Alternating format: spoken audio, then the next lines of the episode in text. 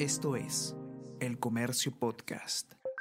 Buenos días, soy Gladys Pereira, periodista del comercio, y estas son las cinco noticias más importantes de hoy, miércoles 8 de diciembre.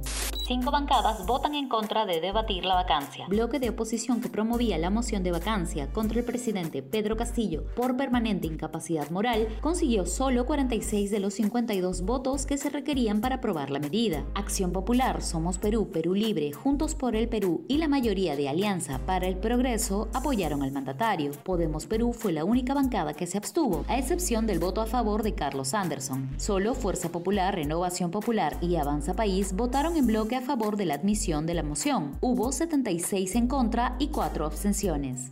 Ejecutivo entrega lista de visitantes a Casa de Breña, pero no la transparenta. Palacio de Gobierno entregó ayer a la Procuraduría General del Estado información sobre las visitas que ha recibido el presidente Pedro Castillo en la casa ubicada en el pasaje de Zarratea, en Breña. Demoró una semana en cumplir con este requerimiento, pero no ha hecho pública la relación de empresarios, funcionarios y otros que ingresaron.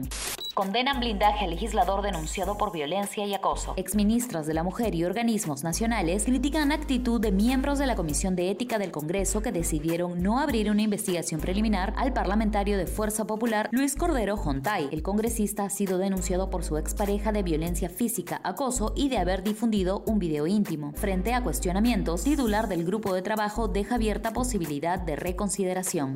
Chile da luz verde al matrimonio entre homosexuales. Chile se convirtió ayer en el octavo país de América Latina y el sexto en Sudamérica en legalizar el matrimonio igualitario tras aprobar un histórico proyecto de ley que permite las uniones entre personas del mismo sexo. Las dos cámaras del Congreso dieron luz verde a un proyecto de ley que llevaba más de cuatro años en discusión. TAS vuelve a tomar protagonismo en el futuro del fútbol local. El Tribunal Arbitral del Deporte evalúa dos medidas cautelares para postergar las elecciones de la Federación Peruana de Fútbol y el reclamo de Cienciano contra Cusco FC por la inscripción del futbolista Matías Carpio, que podría replantear el tema del descenso de este año.